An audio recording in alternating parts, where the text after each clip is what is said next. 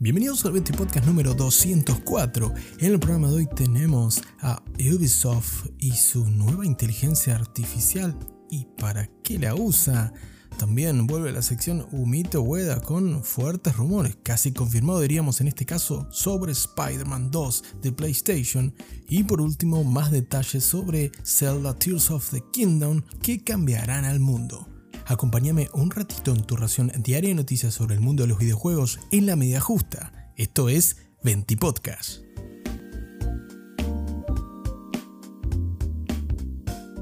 Comenzamos el programa de hoy hablando sobre Ubisoft y el anuncio de su inteligencia artificial llamada Ghost Rider. Y no, antes que te adelantes, no tiene nada que ver con el próximo Assassin's Creed, o tal vez sí, pero lo que sí te digo es que esta inteligencia artificial no te va a hacer ganar el juego más rápido, ni que puedas ahorrarte horas de farmeo sino que tal como confirma la compañía francesa, Ghost Rider cumple las funciones de poder maximizar los tiempos de los equipos a cargo de los guiones de los juegos de Ubisoft. Y no, tampoco, antes que pongas el grito en el cielo y digas cómo puede ser, los franceses ahora ni siquiera le pagan a escritores profesionales para escribir los guiones de sus últimos juegos, sino que lo hace una inteligencia artificial. No, esa no es la función concretamente de Ghostwriter, sino que ayuda a optimizar el proceso de escritura de los guiones de los juegos con tareas muy acotadas, pero que de todas maneras le consumen tiempo a los escritores de Ubisoft. Y es que Ghostwriter concretamente se hace cargo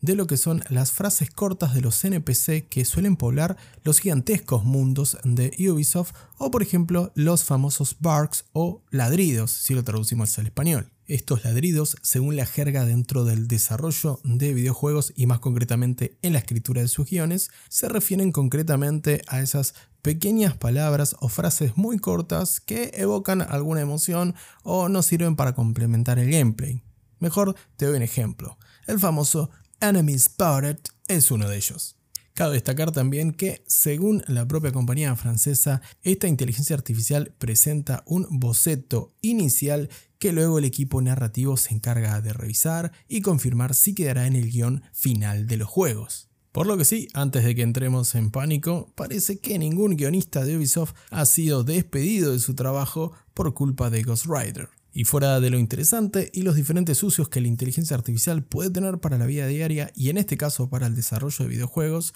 el misterio quedará en saber si Ubisoft ya utilizó esta tecnología en alguno de sus últimos juegos estrenados y nunca nos dimos cuenta de que parte del guion estaba hecho por una inteligencia artificial. Ahora, volviendo al tema de estos ladridos y estas frases cortas y a ese enemy spotted que me sale de fantasía, ¿Recordás alguna frase de algún NPC que te haya quedado grabada? En lo personal creo que mi favorita es Detrás de ti, imbécil, por supuesto de Resident Evil 4. A continuación nos toca hablar otra vez en la sección Humito Hueda. Y en este caso es un humito, es un rumor porque no hay confirmación oficial, aunque podríamos medio que confirmarlo ya que uno de los involucrados en el proyecto de uno de los juegos más esperados del año,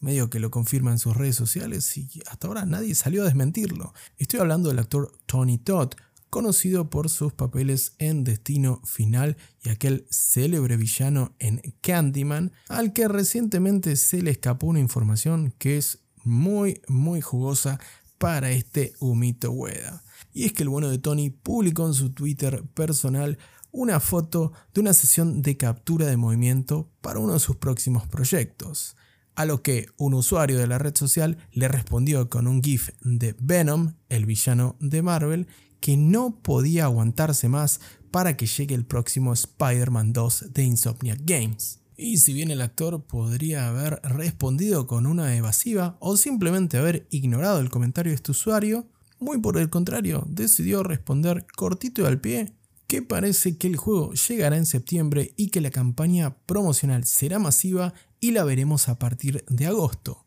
Por último, el actor remata esta respuesta con un contundente agárrate fuerte, aguantar la respiración porque va a ser necesario. Hasta el momento, ni PlayStation ni Insomnia Games han confirmado la fecha de salida de Spider-Man 2, pero sí sabemos que el estudio confirmó que el juego va a salir este 2023 y según los últimos anuncios oficiales sabemos que repetirán tanto Peter Parker como Miles Morales y que estará incluido Venom dentro del plantel de personajes de este Spider-Man 2 que servirá como continuación a Spider-Man de 2018 y Spider-Man Miles Morales de 2020. Así que como te decía al principio, esto por ahora es un rumor, aunque en parte confirmado por el propio actor, no hay ningún comunicado oficial hasta el momento de PlayStation ni de Insomniac que confirmen o desmientan al actor, pero parece que para septiembre vamos a tener uno de los grandes exclusivos de Sony de este año y uno de los firmes candidatos al GOTI, al menos si repiten o pueden superar la fórmula de los dos proyectos anteriores del estudio vinculados con la franquicia. También hay que recordar que aparte de este gran proyecto de Spider-Man, Insomnia Games estará a cargo del próximo juego de Wolverine para PlayStation, aunque a ese creo que no lo veremos hasta finales de 2024 o a partir de 2025. Y además, Tony Todd no dijo nada acerca de Wolverine, lo que sí, todo apunta a que tendremos al arácnido y compañía a partir de septiembre de este año.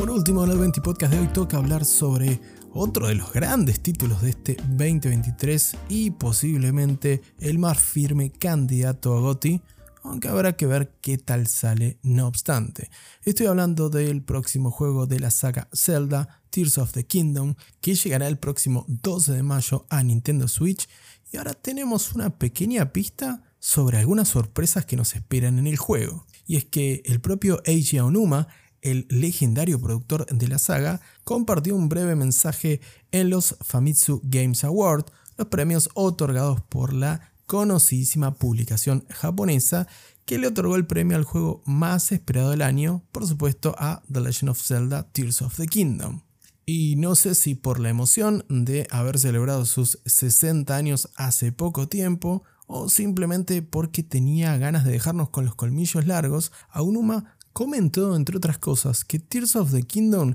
nos permitirá volar un poco con nuestra creatividad y que el juego contará con un gameplay que cumplimentará la imaginación de sus jugadores. Por lo que si tenemos en cuenta que el anterior juego de la saga, Breath of the Wild, cimentó las bases de una nueva forma de ver y jugar los juegos de mundo abierto, y que según lo que pudimos ver de esta continuación, Tears of the Kingdom, vamos a tener más verticalidad y una nueva forma de explorar el mundo de Zelda, realmente es bastante intrigante a qué se referirá Aonuma con este nuevo gameplay o nuevas mecánicas que nos permitan redescubrir Irule. Además, Aonuma completó estas declaraciones con su deseo de que los fans se sientan gratamente sorprendidos de una nueva forma de descubrir el mundo de The Legend of Zelda Tears of the Kingdom.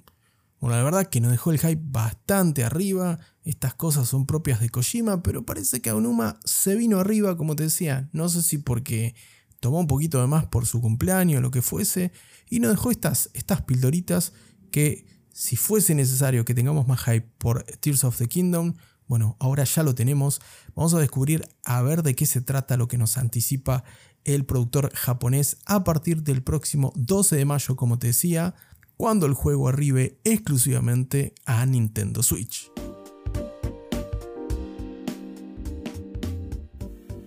Hasta acá con un nuevo 20 podcast. Muchas gracias por el apoyo de siempre. No te olvides de compartir este episodio si te gustó el contenido de hoy. Y no te olvides también de compartir los anuncios asociados al podcast en mis redes sociales, en arroba signmine, en Twitter y también en Instagram.